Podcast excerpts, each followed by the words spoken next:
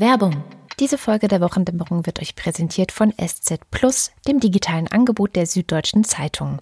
Mit SZ Plus lest ihr schon am Vorabend alle Artikel der gedruckten Zeitung sowie das SZ-Magazin und weitere Sonderveröffentlichungen.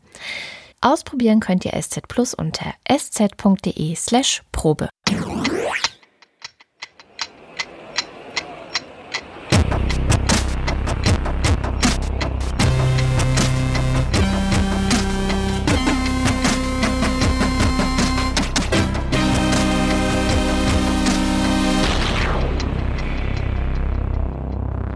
Willkommen zur Wochendämmerung vom 26. April 2019 mit Holger Klein und Katrin Rönecke.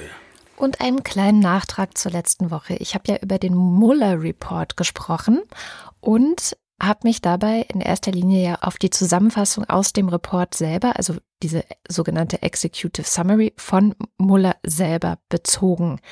Es gab ein Hörerfeedback auf dieses, dieses darauf beziehen und auch teilweise, also mein zweiter Bezugspunkt war eine Zusammenfassung von The Atlantic. Das ist ein journalistisches Produkt aus den USA. Da hatten sich nämlich die Leute, äh, also die Journalisten, da den Donnerstag drüber schon dran gesetzt und rausgearbeitet, was sind so die 14 wichtigsten Punkte. Das hatte ich dir ja auch erzählt, mhm. was da drin steht. Und einer dieser Punkte war, dass Donald Trump, als er eben gehört hat, dass es diese Untersuchung geben würde, gesagt hat, I am fucked, this is the end of my presidency. Jo. Ich habe es zitiert. Du hast dann gefragt, wie kann es denn nach diesem Satz sein, dass so eine Diskrepanz entsteht zwischen. Naja, das nicht, wie kann das sein, sondern äh, da muss irgendwo, da muss irgendwo noch was verborgen sein, was dieser Report nicht gefunden hat.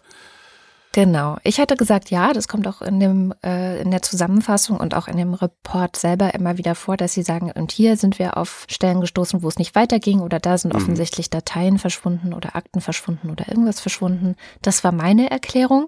Dann gab es aber eine weitere Erklärung, die dieser Hörer uns vorgeschlagen hat, nämlich, dass sozusagen dieser Satz, I am fucked, this is the end of my presidency, dass wir gar nicht wissen, in welchem Kontext der gesagt wurde oder mit welcher Stimme. Es könnte ja zum Beispiel sein, dass Donald Donald Trump das gesagt hat, weil er sich über Mueller lustig machen wollte. Also quasi so, hahaha, jetzt wird's mir aber an den Kragen gehen.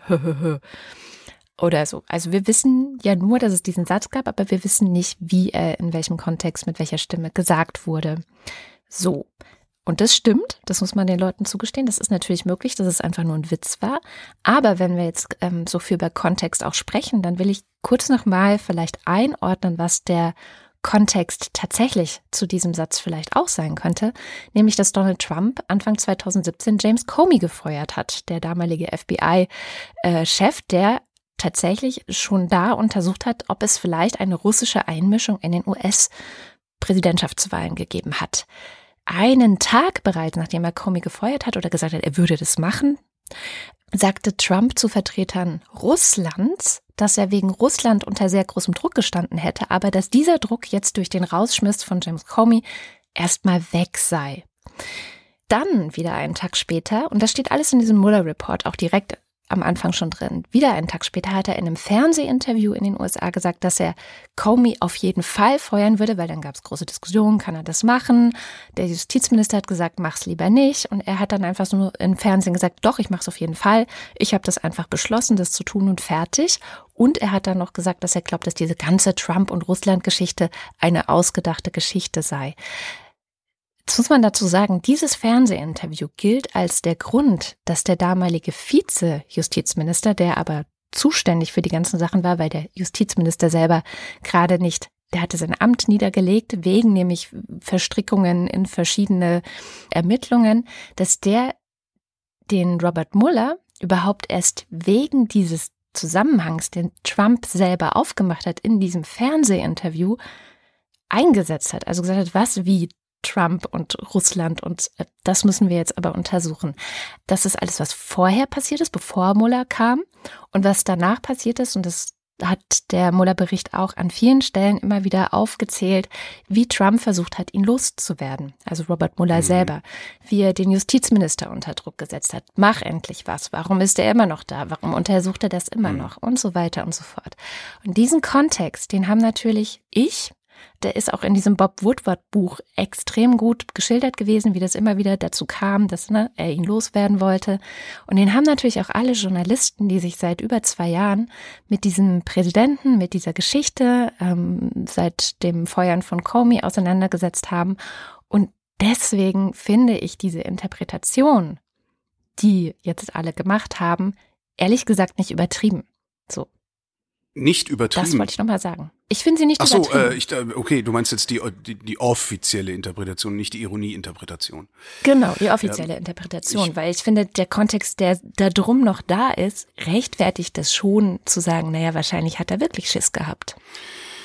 Ja, das denke ich allerdings auch. Und also ich beschäftige mich ja lange nicht so intensiv damit wie du, wie viele andere. Ähm, ich betrachte Donald Trump ja irgendwie immer noch als Witzfigur und Ausrutscher der Geschichte im Wesentlichen.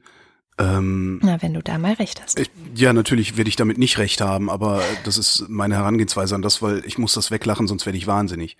Hm. Wenn Trump I'm fuck, this is the end of my presidency ironisch gemeint hätte, dann müsste er alle Tweets, alle Einlassungen, die er so öffentlich gemacht hat zu diesem Themenkomplex, ebenso ironisch gemeint haben. Ja.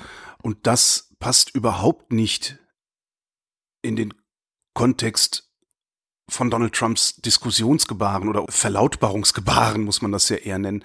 Also das würde ich so auch nicht kaufen. Also das würde ich schon, also ich bräuchte überhaupt nicht die Informationen, die du hast. Ich würde das aus strukturellen Gründen schon nicht kaufen, weil wenn er sowas ironisch gemeint hätte, dann hätte er hinterher auch diese ganzen Tweets ironisch meinen müssen.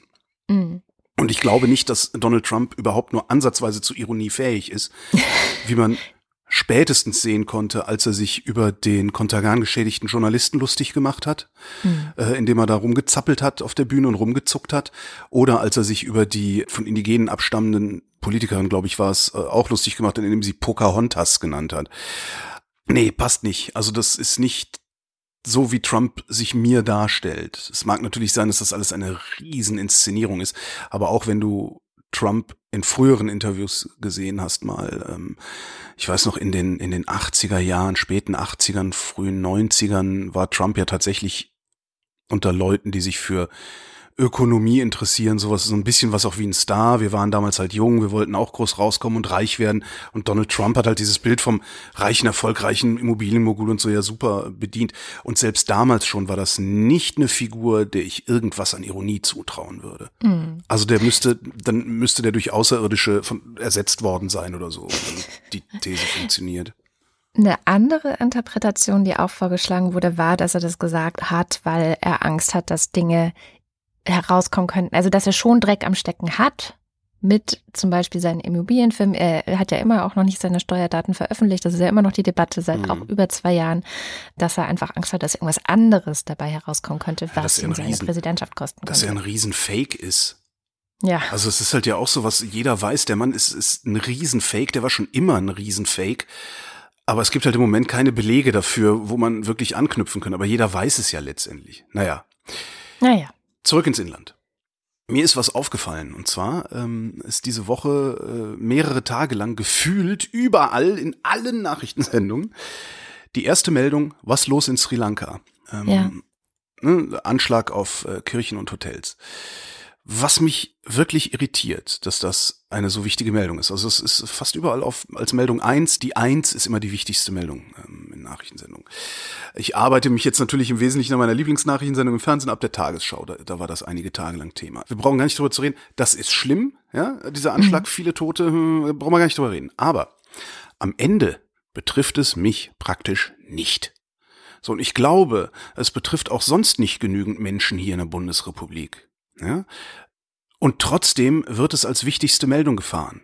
Jetzt würde ich ja eigentlich erwarten, dass meine Nachrichtensendung mich zuerst mit Nachrichten versorgt, die näher an mir dran sind, die irgendeine unmittelbare Auswirkung auf meinen Alltag haben. Machen sie aber nicht. So, und jetzt kann man sich dann irgendwelche Verschwörungstheorien ausdenken, warum die Nachrichten so gestaltet werden, wie sie werden. Hm? Gibt ja auch genug so Pseudo-Alternativmedien, die sehr gut davon leben, da grundsätzlich irgendein böses System, eine Verschwörung hinter zu vermuten oder sowas. Kommen wir übrigens später auch noch zu, zu Verschwörungstheorien, das nur als Teaser. Ich glaube aber, dass da ein viel simplerer Mechanismus am Werk ist als die große Medienverschwörung. Und zwar mhm. simples, dümmliches Scheuklappendenken. Das ist nämlich was, ist mir tatsächlich an diesem Thema mal, mal wieder so richtig aufgefallen. Das ist was, was ich in meinem Redaktionsalltag nämlich auch ziemlich oft erlebe, dass halt so ein Medium oder eine, eine, eine entsprechende Redaktion, da reicht auch eigentlich schon ein Kollege oder eine Kollegin, die ja. sich auf der Konferenz im richtigen Moment durchsetzt. Ja, das, genau. das sind sehr viele Zufälle. Oder besonders laut ist oder so. Genau, besonders das, laut. Das sind sehr, sehr viele Zufälle, die da zusammenarbeiten. Ja. Also, dass diese Redaktion einen Blick auf die Welt hat, der davon ausgeht, und hier spitze ich wirklich ein bisschen zu, der davon ausgeht, dass nur diese Redaktion existiert und die Menschen, also das Publikum dieser Redaktion, praktisch keine anderen Nachrichtenquellen hat. Es ist zugespitzt, ich weiß. Und ja. das führt dann ich weiß nämlich aber, dazu.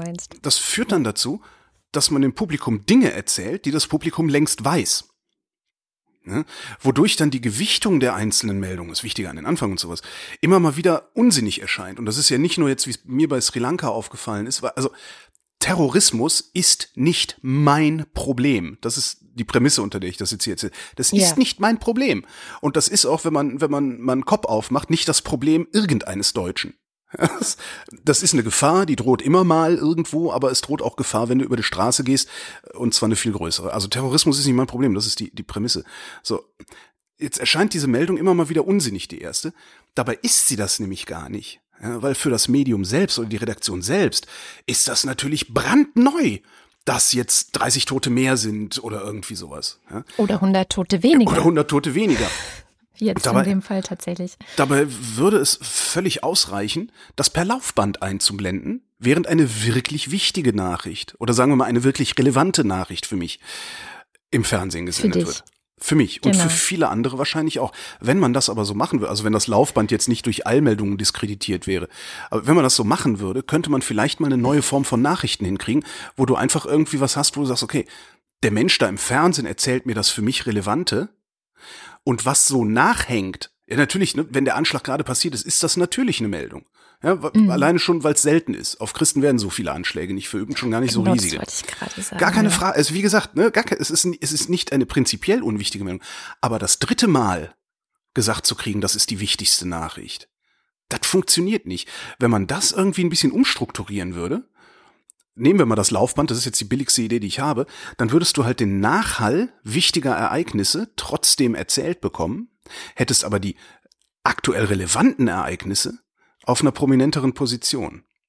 So, und, und selbst, das geht noch weiter, die Geschichte, ja? also dann, ne, dann irgendwie Anschlag, Anschlag, Anschlag, dann IS-Claims, Anschlag für sich. Und, und selbst, dass sich diese Anschläge irgendwie an den IS koppeln lassen, ist eigentlich so gut wie irrelevant für uns hier in Deutschland, außer vielleicht, wenn es darum geht, die sogenannte Bundeswehr in Marsch zu setzen oder sowas. Und das muss natürlich vor der Öffentlichkeit gerechtfertigt werden. Das muss die Öffentlichkeit diskutieren. Und darum muss es natürlich auch in den Nachrichten kommen. Aber auch dafür brauchst du das nicht als erste Meldung, solange die Diskussion nicht anfängt. Ja, weil, ja. und jetzt kommt nämlich das Problem dabei. Das Problem ist der Effekt, den das hat. Und das ist, ich sitze zu Hause, bin jetzt vielleicht gerade ein bisschen denkfaul oder vielleicht sogar weniger denkfähig, davon gibt es ja leider auch sehr viele Menschen. Und ich sitze da und dann entsteht bei mir der Eindruck oder verfestigt sich, der IS würde unmittelbar vor meiner Haustür stehen. Sonst wäre das ja. ja. nicht so eine wichtige Meldung. Ja? Und dann hast du am Ende halt die Nazis im Bundestag sitzen, weil die sagen, ja, wir räumen den IS da weg vor deiner Tür, weil wir haben die Patentlösung gegen Terrorismus im Inland gefunden. Bartverbot. Ja? Sehr jetzt, gut, dass du das genannt hast, ja. Und jetzt komme ich zurück zum Anfang meiner Vulgäranalyse, weil nämlich die restlichen Denkfaulen, die gibt's ja auch noch, ja, die gehen dann in Verschwörungstheorien auf den Leim und fangen an, sich einzubilden, das hätte alles System, das wäre alles gesteuert, das würde alles nur einem einzigen Zweck dienen. Der ist witzigerweise dann immer ein anderer, je nachdem, wen du fragst. Das ist so ein bisschen wie bei Religion, also bei echten Religionen. Die halten auch immer ausgerechnet ihren Gott für den richtigen und alle anderen für falsch. Äh, die bilden sich dann ein, wir, das Volk oder wer auch immer, würde da im Auftrag von was weiß ich wem genau dahin manipuliert, wo es halt gerade am plausibelsten erscheint, was bei der Sri Lanka-Nummer dann halt im Zweifelsfall mittel- und langfristig der Einsatz der Armee sein mag, weil das mein erster Gedanke war jetzt. Mhm. Dabei ist das ganze Problem, glaube ich, bloß, dass Journalisten auf ihren Journalistenschulen Dinge gelernt haben, die 1999 noch sinnvoll gewesen sein mögen 2019 aber nicht mehr so gut funktionieren und niemand hat wirklich den Mumm, einfach mal eine zeitgemäße Nachrichtensendung zu produzieren. Und dazu brauchst du ja nicht mal eine Revolution, sondern da kannst du ja, wie ich schon sagte, mal die Reihenfolge verändern. Ja? Mal ein Laufband ein oder mal dazu sagen, das hier finden wir wichtig, weil. Wobei, ich finde ja nicht, dass niemand das macht. Wobei, da, weil das hier finden wir wichtig, weil da lautet die Antwort wahrscheinlich bei einem Drittel der Nachrichten, weil, äh, ja, äh, äh Deutsche die Bank. Die anderen machen es auch. Genau, die anderen machen es auch. Oder Deutsche Bank ist halt wichtig, ne? Oder irgendwie sowas. Ja. Das ist ja tatsächlich auch ein Mechanismus. Die anderen machen es auch, also müssen wir es auch machen. Klar, Herdentrieb ähm, nennt man das. Das ist ja auch. Ganz, ganz stark bei den Medien zu gucken, was ist denn bei anderen auf der Seite eins. Ich weiß noch, als ich Praktikum gemacht habe, auch bei sowas bei der Taz zum Beispiel, mhm. da liegt auch jeden Morgen eine riesengroße Zeitungsstapel rum, von der Bildzeitung bis zur Zeit ähm, ist alles dabei. Mhm. Und dann wird geguckt, was machen die anderen. Und daran wird sich auch orientiert. Das ist ja auch äh, verständlich, weil man muss immer, wenn man jetzt nicht Teil einer Redaktion ist, bedenken, dass die Redaktionen irre unter Druck stehen, dass sie auf die Fresse bekommen, wenn sie ein bestimmtes Thema nicht machen.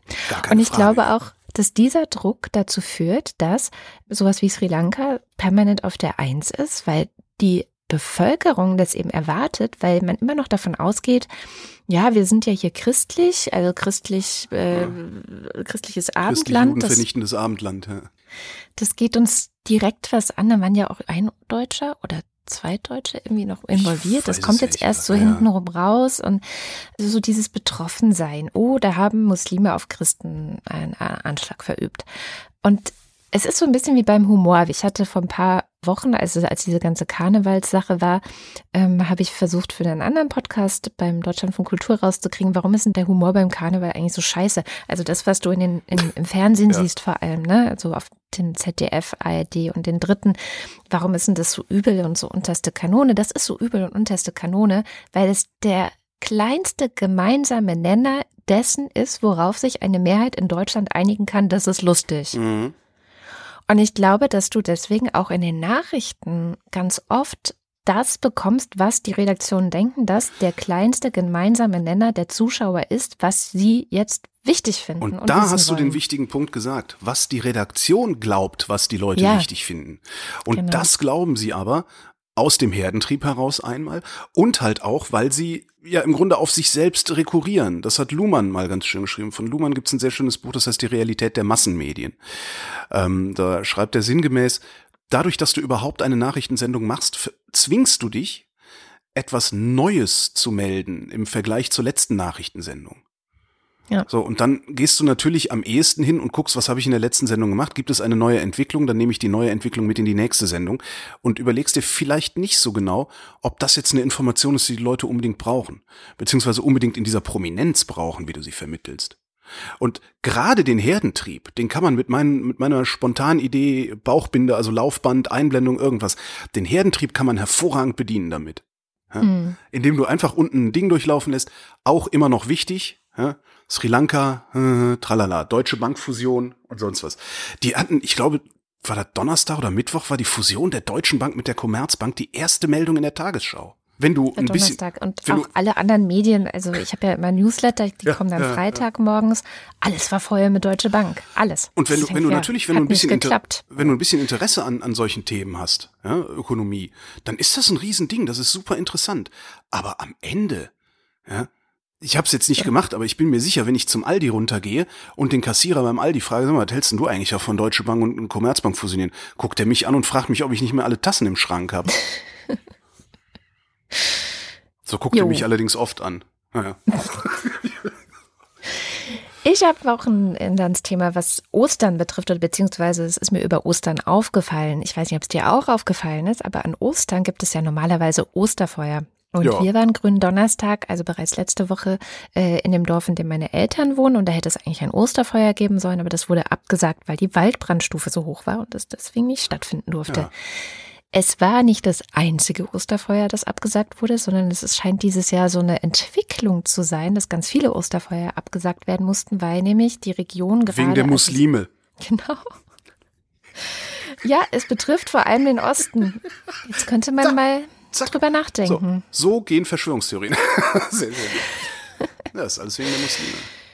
Nee, also es ist im Osten, also gerade in Teilen Brandenburgs und Sachsen-Anhalt so trocken, mhm. also so krass trocken, dass es einfach nicht mehr ging. Und in Schweden ist auch gerade, äh, sind Waldbrände am Start, die es so zu dieser Jahreszeit, das muss man immer dazu sagen, wir sind im April noch, ne? also wir reden noch von Mitte, Ende April, mhm. zu dieser Jahreszeit so früh so krasse Feuer. In Thüringen gab es auch ein großes Feuer, ähm, da wurde der, äh, wie heißt es, Katastrophenzustand oder sowas ausgerufen, also richtig was los schon. Aber mitten im April. Der Katastrophenzu also ne, Katastrophenzustand. Wie auch immer das ähm, heißt, ja. Ja, ich weiß, ich habe auch das Gefühl gerade, dass das Wort falsch ist, muss man auch mal einwerfen. Ja. Das ist auch so ein Ding wie das Maschinengewehr, das du gelegentlich in den Nachrichten liest, das bei irgendeinem Reichsbürger gefunden wurde.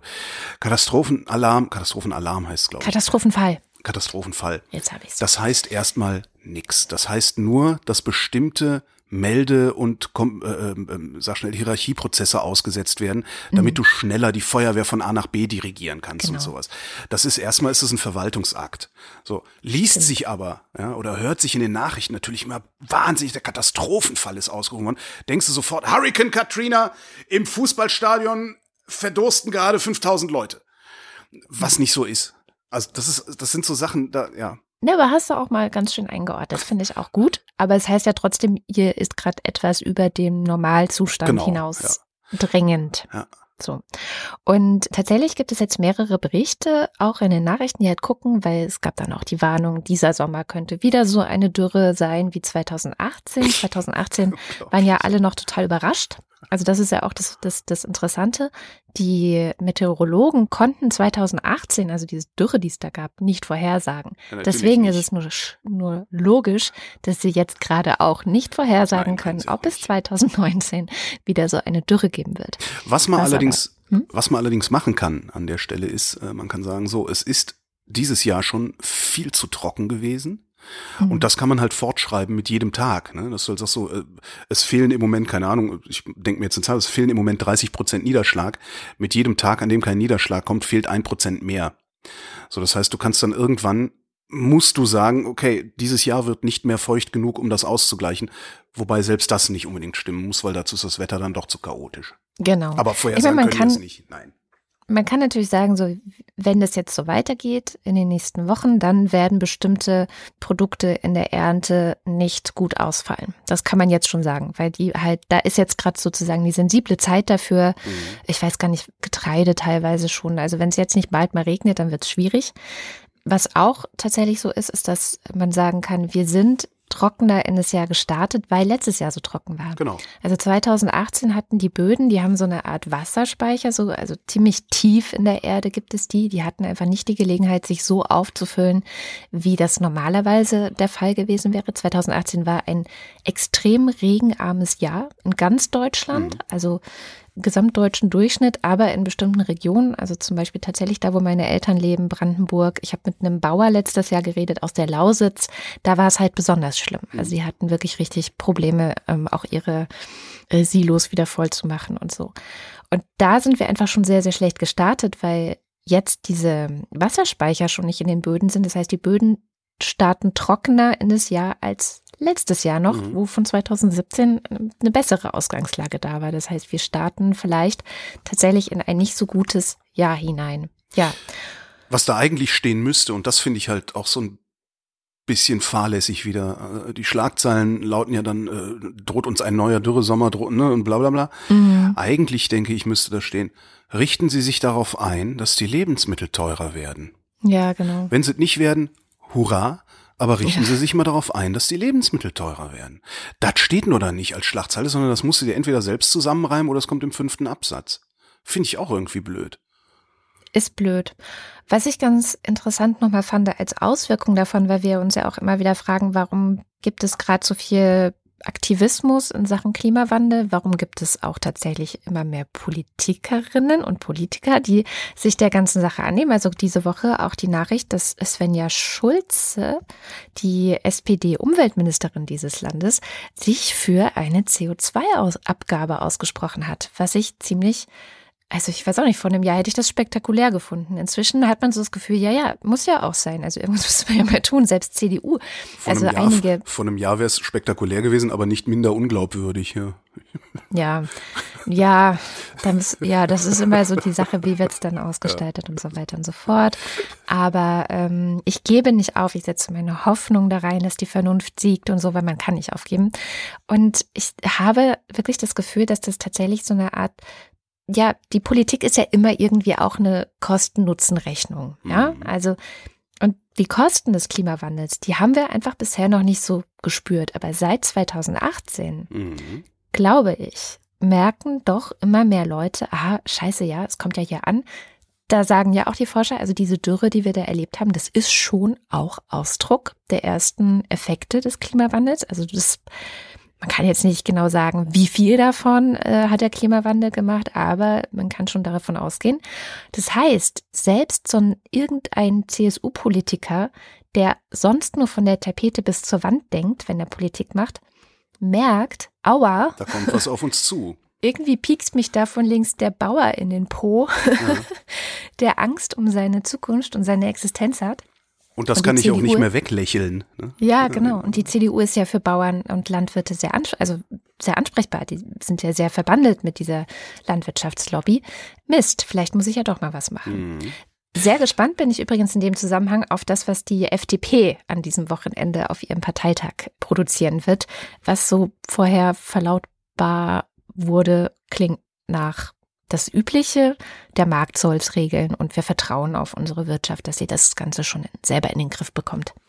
Es gibt, ich Ach Mann, das habe ich auch, warum habe ich das überhaupt nicht in der Wochendämmerung mal erzählt?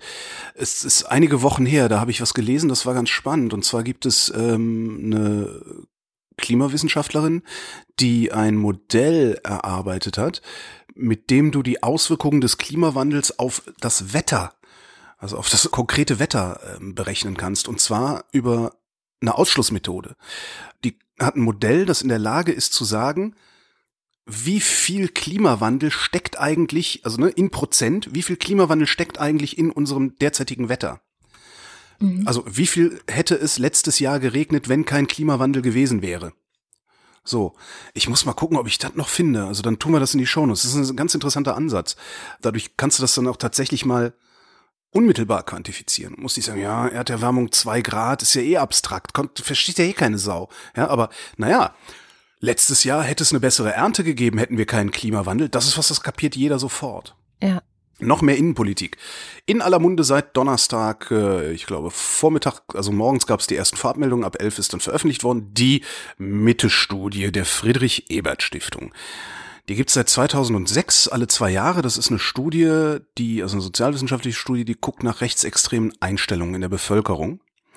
Das Ergebnis in sehr kurz, da zitiere ich einfach die Studienautoren. Vordergründig findet sich eine hohe Zustimmung zur Demokratie, die aber zugleich von antidemokratischen und antipluralistischen Überzeugungen begleitet wird.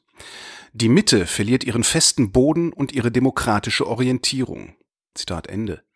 Da habe ich dann gedacht, ja, so viel dann zur vielbeschworenen Mitte der Gesellschaft, die man seltsamerweise ja so selten dabei sieht, wie sie sich gegen Autoritarismus und sonstiges rechtes Gebimsel auf die Straße bewegt. Ne? Ja. ja. Naja, egal.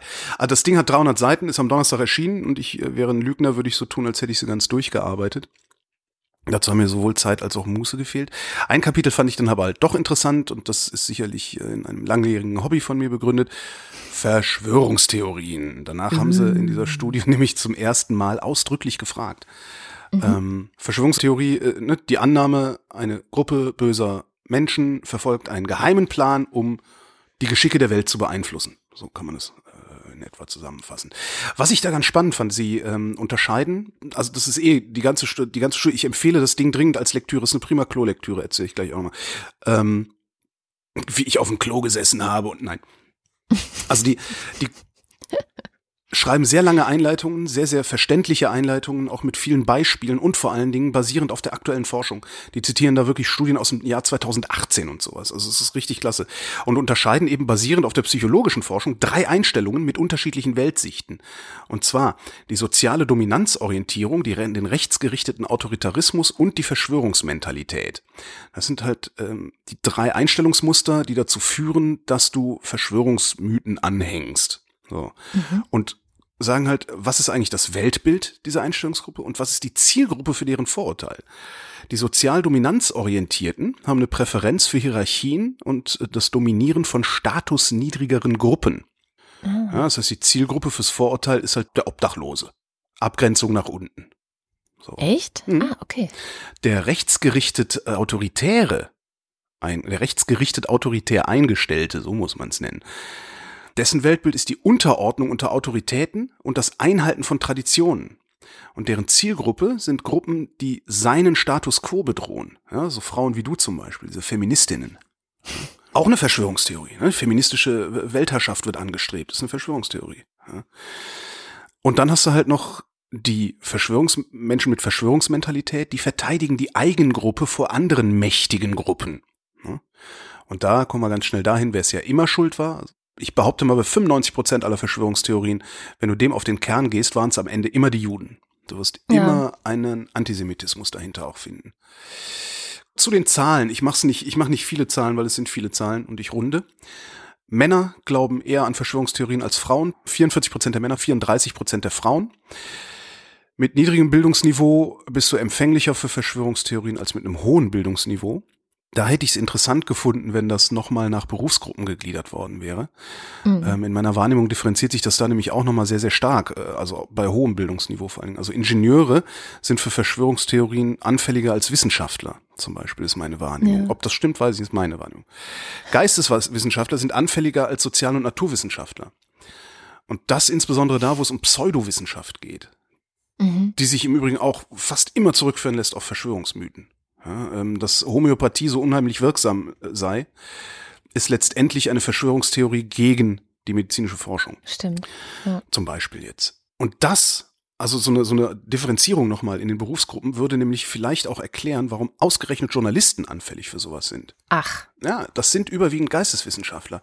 Und jetzt guck dir mal Berichterstattung, also ich meine, niemand, der bei halbwegs klarem Verstand ist, geht noch davon aus, dass Homöopathie auch nur ansatzweise wirksam ist.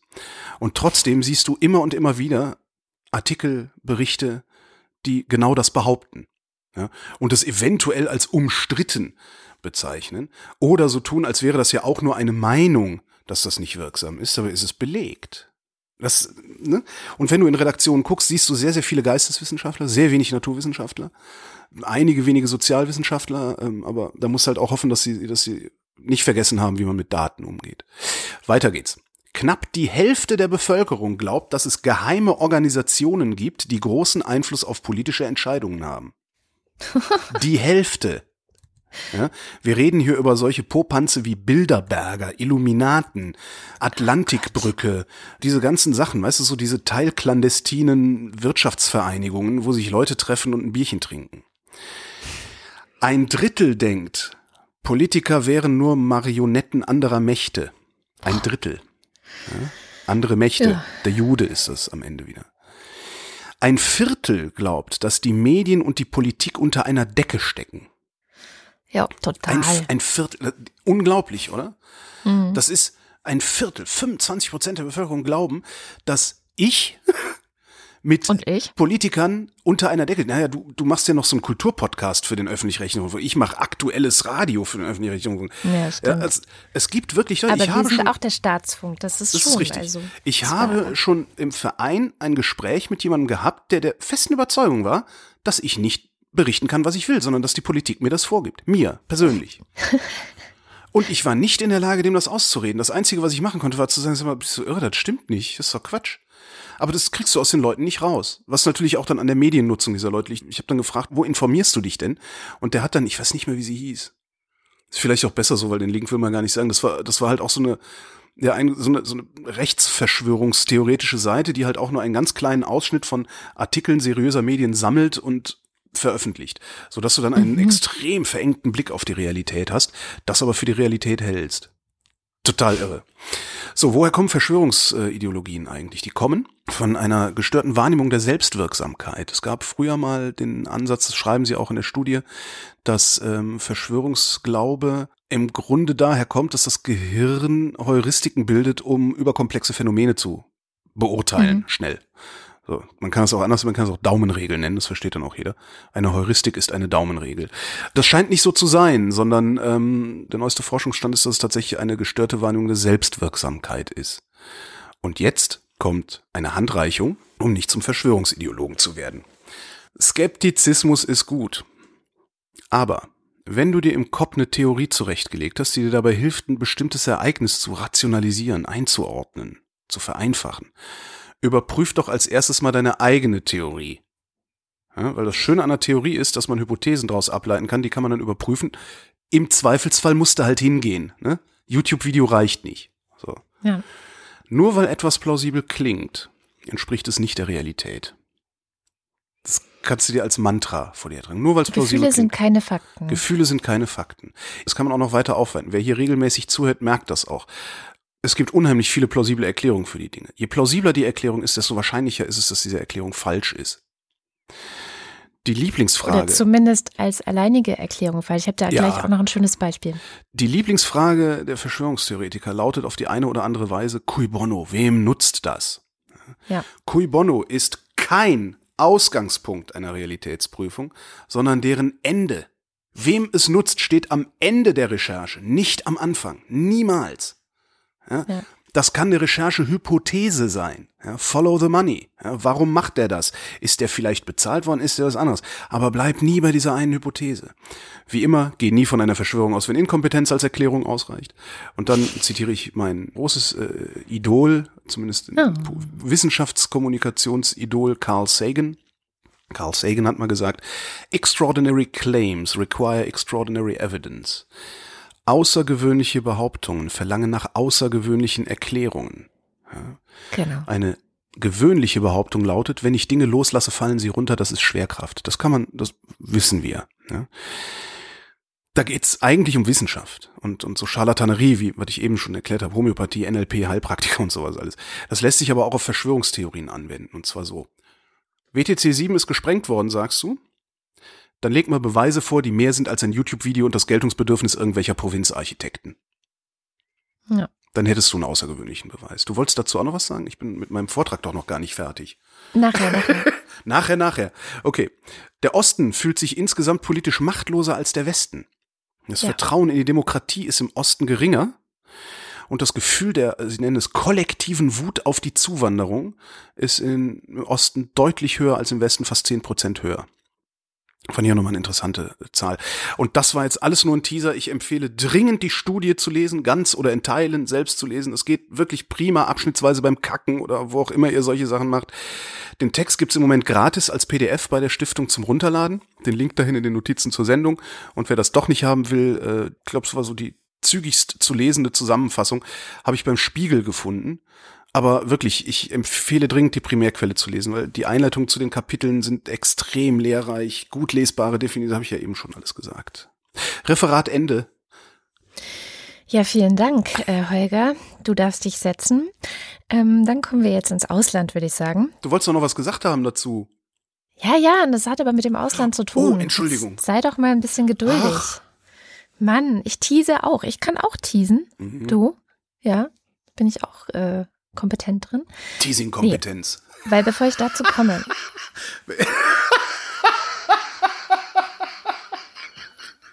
ja, Diese Kategorie gibt es im Hörfunk wirklich. die Teasing-Kompetenz. Super, ne? Ach Gott. Gut, Ja, das ist muss so. ich mal nachher nachschlagen. Berat, das ist ist. Beratergeschwätz. Ähm, Berater äh, definieren Kompetenzfelder und gucken, hast, hat dein Sender eine gute Wetterkompetenz? Hat dein Sender eine gute Verkehrskompetenz? Hat dein Sender eine gute Teasing-Kompetenz? Oh Gott. Super, ne? Ja, In dem Glück ich Zusammenhang so möchte ich kurz tun. äh, Eigenwerbung machen und die aktuelle Folge des Podcasts Anekdotisch Evident erwähnen, in dem wir über Wellness sprechen und wo es dann auch teilweise um die Sprache der Coaches, Berater und eben auch so Wellness-Gurus geht, die echt so eine ganz eigene Sprache haben, die ganz, ganz fürchterlich ist, aber auch voller, die ist so klebrig. Also die ist so arrangiert, dass du da dran kleben bleibst, dass du dich dem auch irgendwie nicht entziehen kannst, dass, dass du selber merkst, oh, das klingt irgendwie sexy, das könnte mich besser machen, das könnte, damit könnte ich mich aufwerten und es tut mir sehr leid zu hören, dass das Radio solchen Leuten auch auf den Leim geht. Ja, ja. Kommen wir ins Ausland. Auch diese Woche haben wir wieder Sham Jaffs Kolumne What Happened Last Week bei uns. Ähm, Sham ist übrigens Kurdin, das habe ich, glaube ich, bisher noch gar nicht erzählt. Die ist 1997 aus dem Irak nach Deutschland gekommen, hat dann Politikwissenschaften und Philosophie studiert, unter anderem, um einfach auch zu verstehen, was in der Welt geschieht und auch um auf dem Laufenden zu bleiben, was in ihrer Region passiert. Also zum Beispiel im Irak, aber auch die anderen Krisenregionen der Welt und natürlich auch im Westen. Und bei uns ist sie eingeladen, jede Woche unsere sehr weiße Weltsicht, würde ich mal sagen, mit ihrer Perspektive zu bereichern. Und diese Woche geht es um, hast du vielleicht auch gehört, die Hinrichtungen von äh, 37 Menschen in Saudi-Arabien. In dieser Woche ging die Nachricht durch die Medien, dass in Saudi-Arabien 37 Menschen hingerichtet worden sind. Warum? Also was wird denen denn vorgeworfen? Naja, unter den Hingerichteten waren Männer, die wegen Spionage für den Iran verurteilt worden sind, Männer, die wegen ihrer Teilnahme an Anti-Regierungsprotesten in Saudi-Arabien äh, verurteilt wurden. Eigentlich immer so die gängigen Gründe für Saudi-Arabien.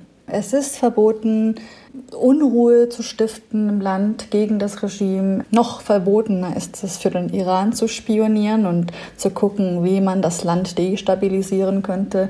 Mhm. Zu den Verurteilten zählte auch ein junger Mann, 16 Jahre alt, also zum Zeitpunkt der Proteste damals, 16 äh, Jahre alt. Und nach internationalem Recht ist ja die Todesstrafe gegen Minderjährige verboten. Also ein Riesenfuror, was da, was da gerade passiert ist. Und es ist auch nicht das erste Mal. Im Januar 2016, da gab es auch die Hinrichtung von noch mehr Männern. Also es waren ungefähr um die 50 Männer oder zu exakt waren das, glaube ich, 47 Männer.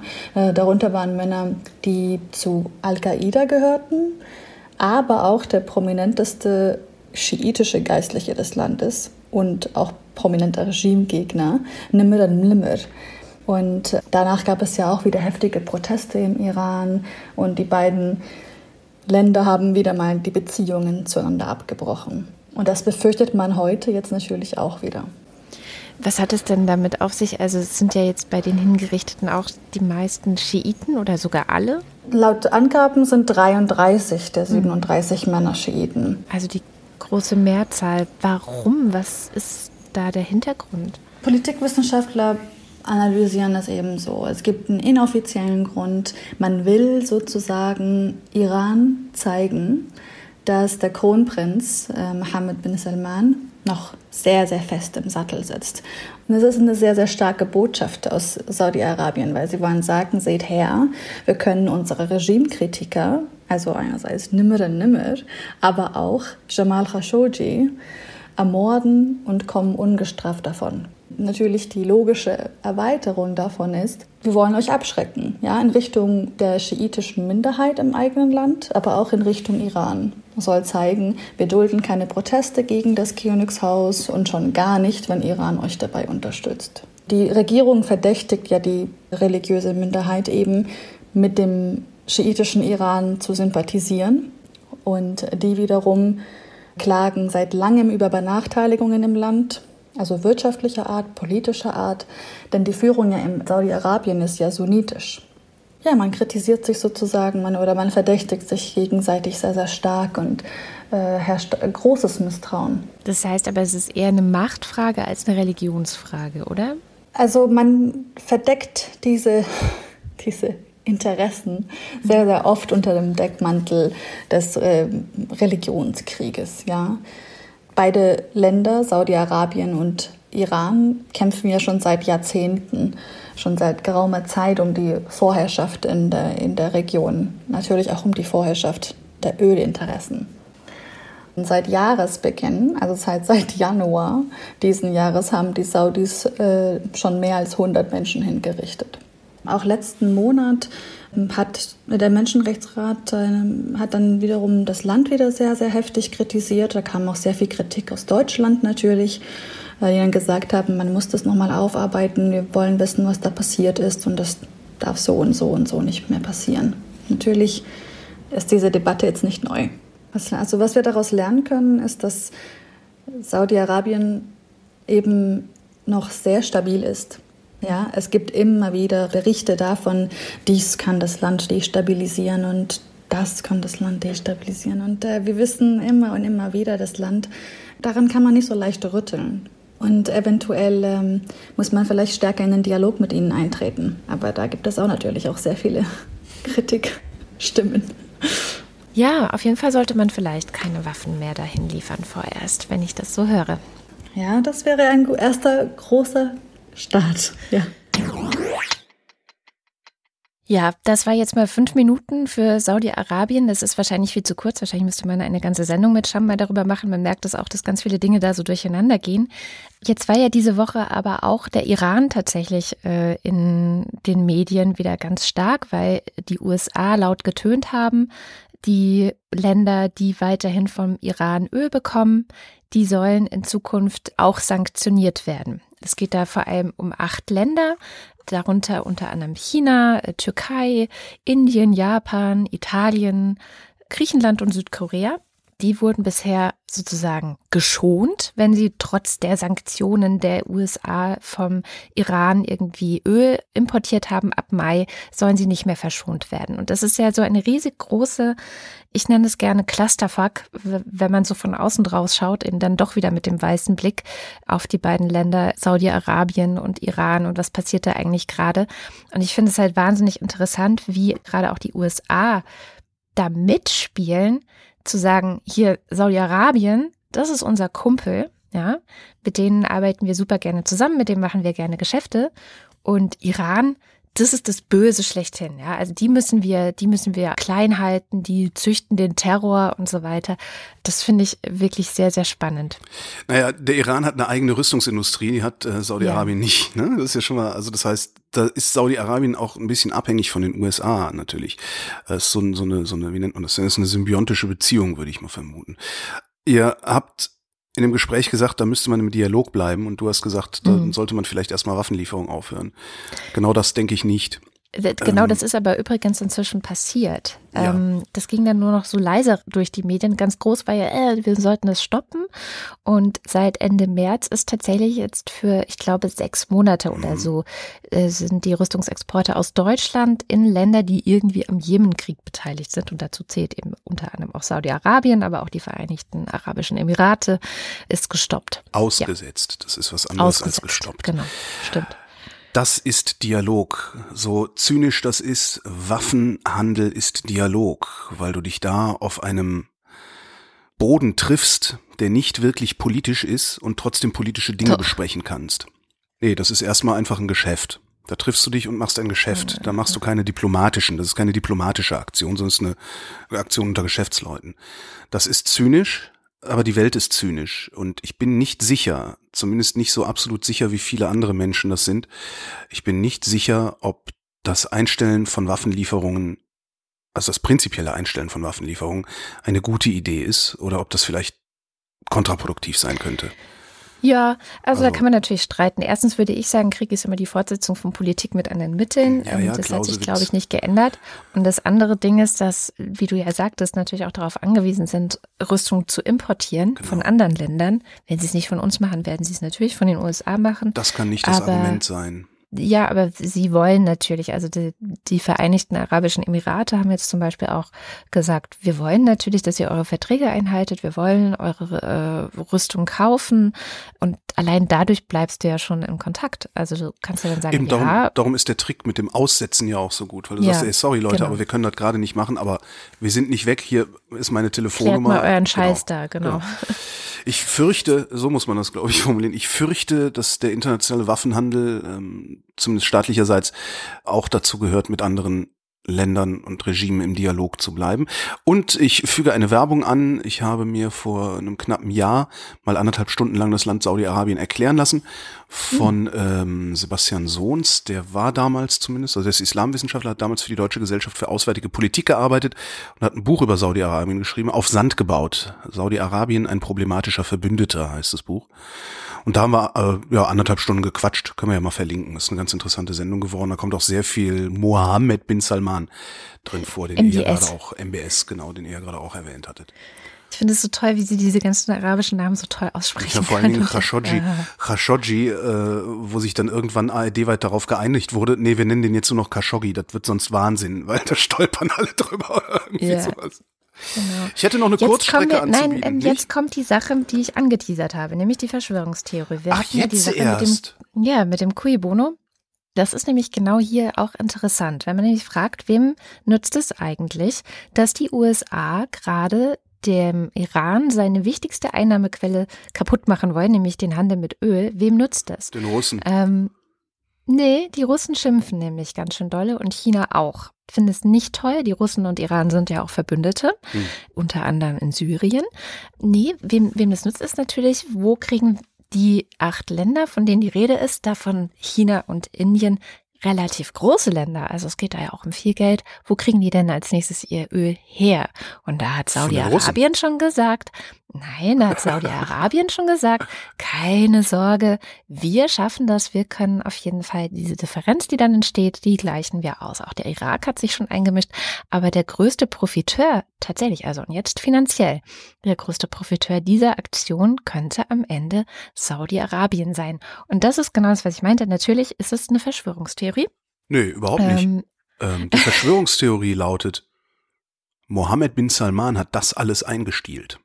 Das, das, ist die Verschwörungstheorie. Dass Saudi-Arabien davon profitiert, ist völlig klar. Die ganze OPEC profitiert. Das ist einfach also, Fakt. Ja, genau. eben. Das, das ist, äh, das ist nicht Verschwörungstheorie. Aber, Aber dass genau Saudi-Arabien genau das, das so gewollt hat. Saudi-Arabien hat Donald Trump gekauft, damit er diese Sanktionen so durchsetzt, damit Saudi-Arabien mehr verdienen kann. Das wäre die Verschwörungstheorie. Das ist eine Verschwörungstheorie. Und sie ist nicht so und unplausibel. Sie ist wahnsinnig plausibel.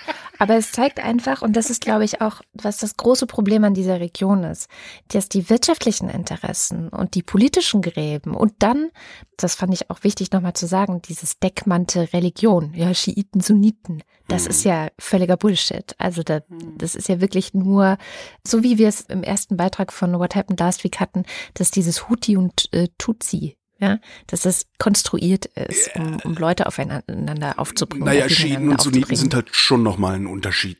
Das ist nochmal, da ist nochmal was anderes los als bei Hutu und Tutsi, weil Schiiten und Sunniten auch, also die Teilung des Islam in diese beiden großen Strömungen ja. hat halt eine viel ältere Tradition, die berufen sich auf äh, ganz andere Propheten oder beziehungsweise Personen.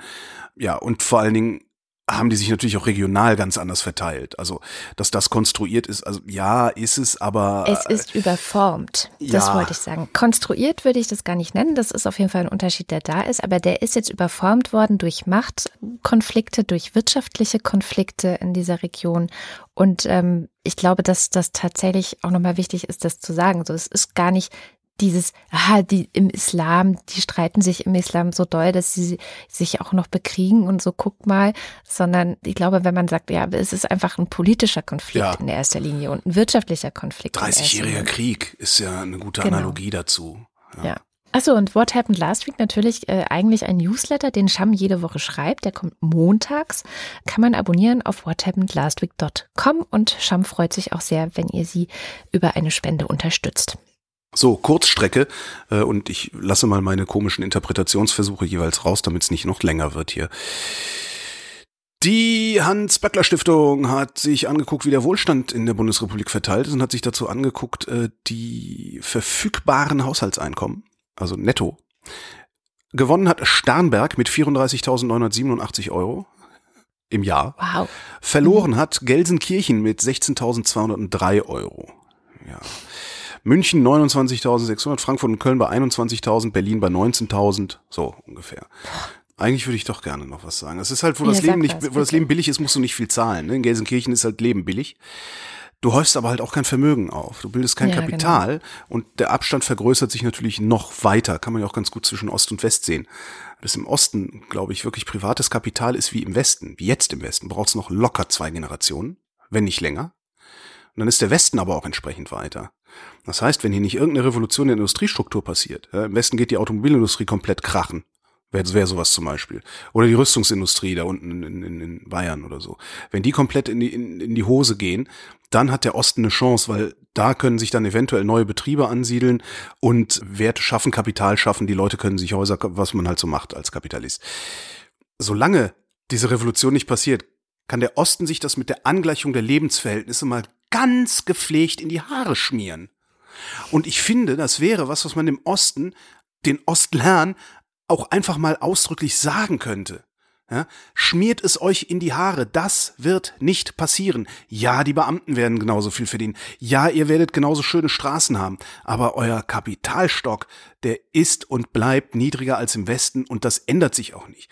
Und man kann denen das so explizit sagen, ohne dass hier ein Aufstand passiert, weil die wissen das alle schon.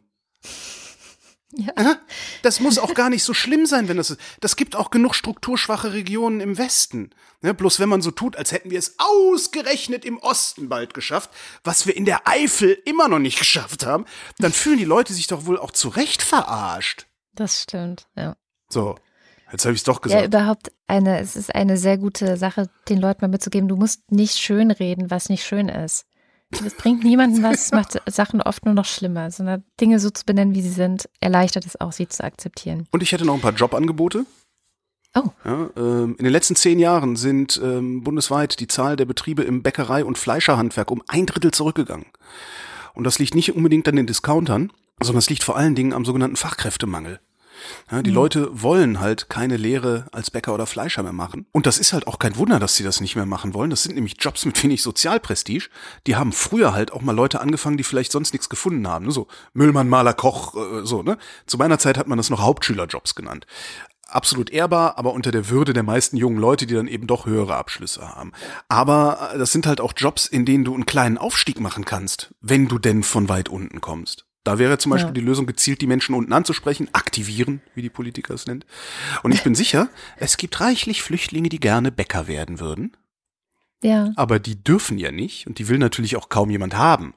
Also die Gastronomie hat das schon begriffen, muss man nur mal in die Küchen gucken, wer da so alles steht mhm. und arbeitet und Spaß dabei hat und mal gucken, ob das beim anderen Handwerk auch ankommt. Weil da sind die Arbeitszeiten halt genauso scheiße wie die Bezahlung. Und noch mehr Jobs für höheren Bildungsabschluss, Lehrerinnen. Yes. Alleine in Berlin und Brandenburg fehlen in den nächsten acht Jahren 8000 Leute. Die gehen alle in Rente. In Thüringen sieht's nicht besser aus. Im ganzen Osten sieht's eigentlich nicht besser aus, weil die haben natürlich nach der Wende schwer eingestellt. Dann haben sie vor, ich weiß nicht, fünf, sechs, acht Jahren, haben sie gesagt, oh, Bevölkerung wächst nicht mehr, wir stellen keine neuen Lehrer mehr an und die gehen jetzt alle schlagartig in Rente. Also es ist wirklich so innerhalb von, weiß ich, fünf Jahren oder so ja. gehen insgesamt im Osten 30.000 Leute oder sowas in, in Rente. Das heißt, es sind goldene Zeiten für Quereinsteiger. Och. Och? Mal gucken, und mir ist unter der Hand noch mit dir die Wochendämmerung mache.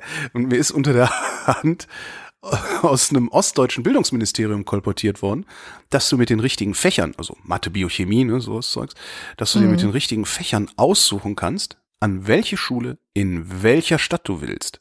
Da wirst du nicht irgendwo hinverteilt, sondern so, nee, ich bin Mathe- und Biolehrerin. Ich möchte bitte an das beste Gymnasium in Eberswalde oder irgendwie sowas, keine Ahnung. Hm. Und angeblich ist wie gesagt nur kolportiert worden. Ähm, angeblich werfen sie dir sogar noch Wohnungen hinterher. Ach. Ja.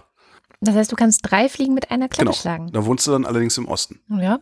Ich finde, das ist eine gute Aufwertungsstrategie, die wir da fahren. Absolut. Ist halt Hier, für viele, für viele in der Bundesrepublik absolut unattraktiv im Osten zu wohnen, muss man halt auch mal sagen. Und das hat der Osten sich auch selbst zuzuschreiben. Ne?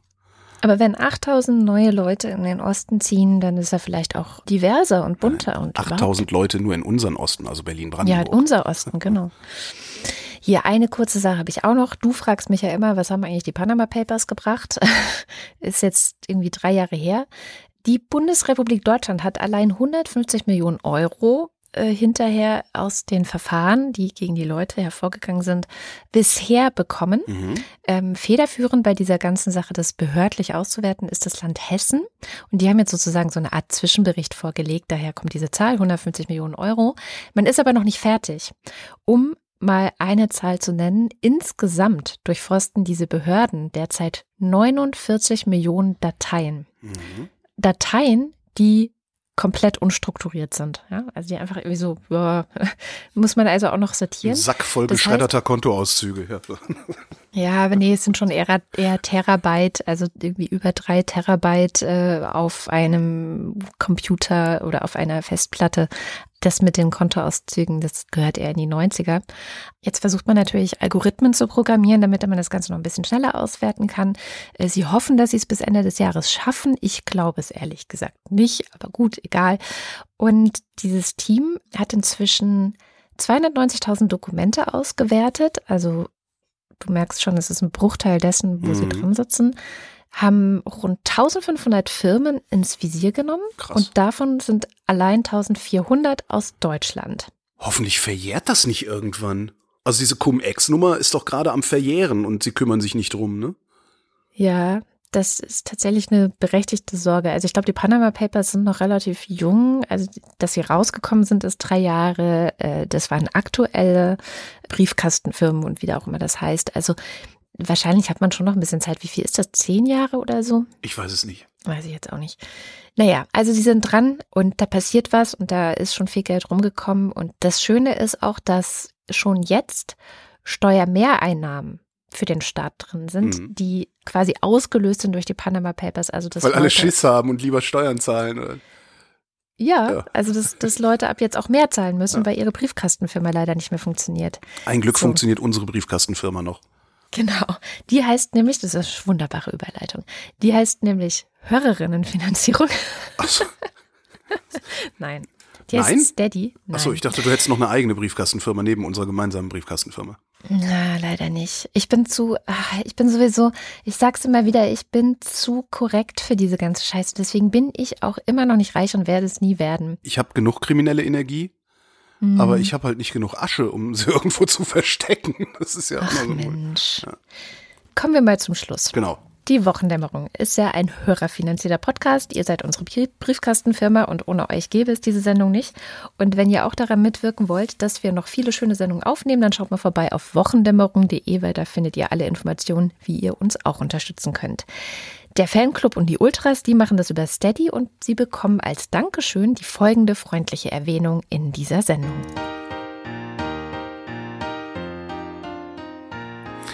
Wir fangen mit den Ultras an. DNNS 1. Thomas Brandt, Marc Bremer. der Datenschutzbegeisterer. Oliver Delpi. Reto De Giotto, Isola Bella. Markus Dietz. Roger Eberling. Hacke Petra. Ersatzpostkatzen, Ersatzmatratzen, Kastenpflegerin. Gott, oh Gott. Christopher Etzel. Erik Fröhlich. Benjamin Hanak. Nico Hebel. Norman Holz. Adrian Hönig. Katharina Höhl. Caro Janasch. Matthias Johansen. Arndt J. Kästner.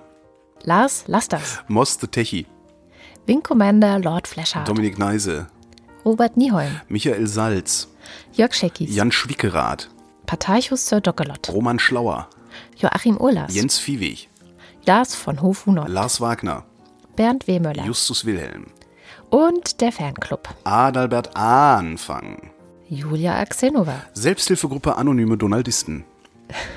Anja und Jan aus Bielefeld. Torben Astronaut. Johannes Bauermann. Miriam Bechtle. Florian Beise. Simone Blechschmidt. Andreas Bockisch. Alexander Bonsack.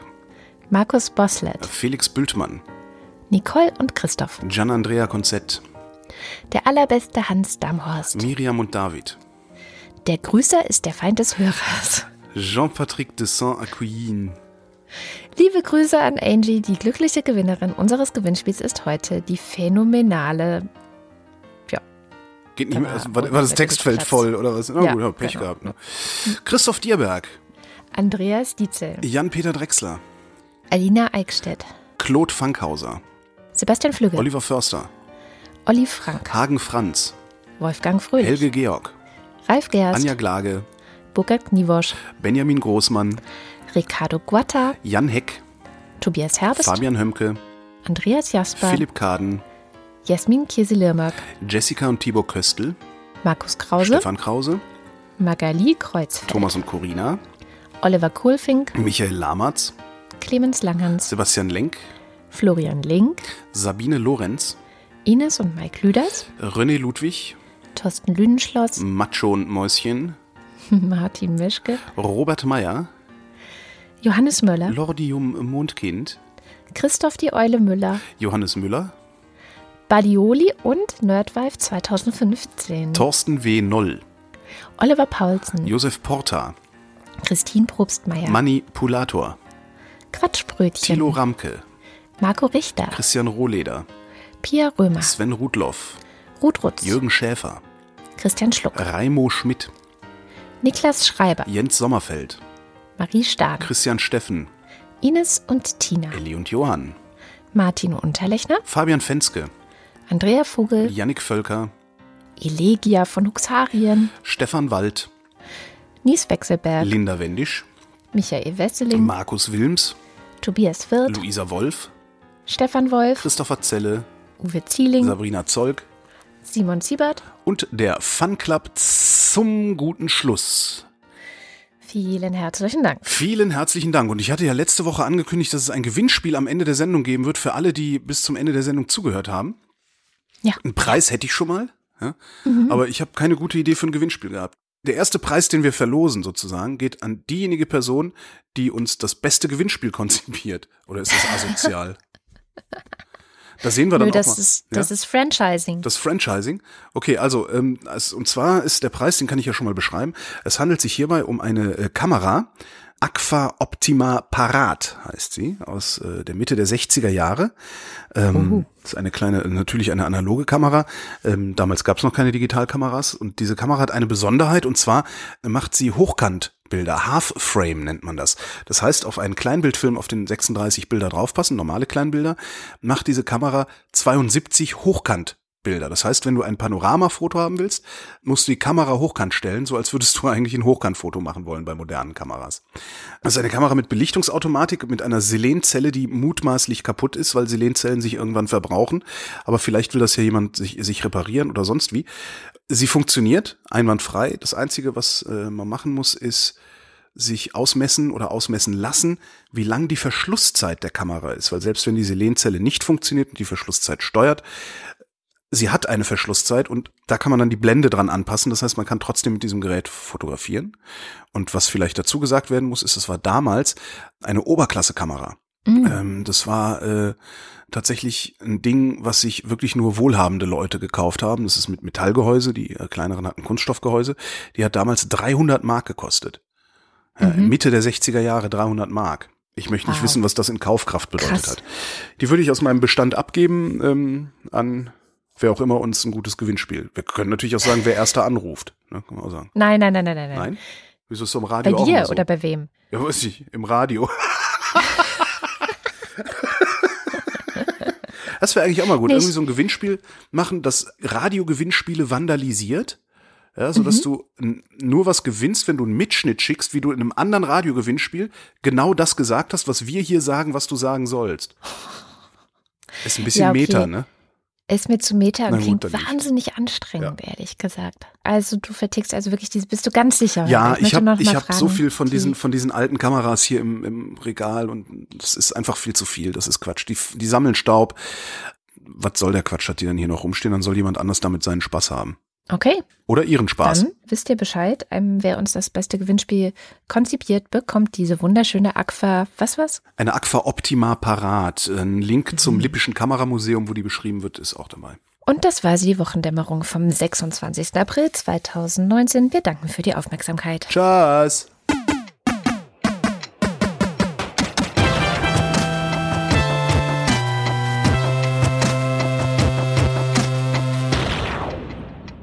Die Wochendämmerung ist eine Produktion von Haus 1. Es sprachen Holger Klein und Katrin Rönecke. Schnitt Tom Klenner, Musik Oliver Kraus. Weitere Infos auf haus1.fm.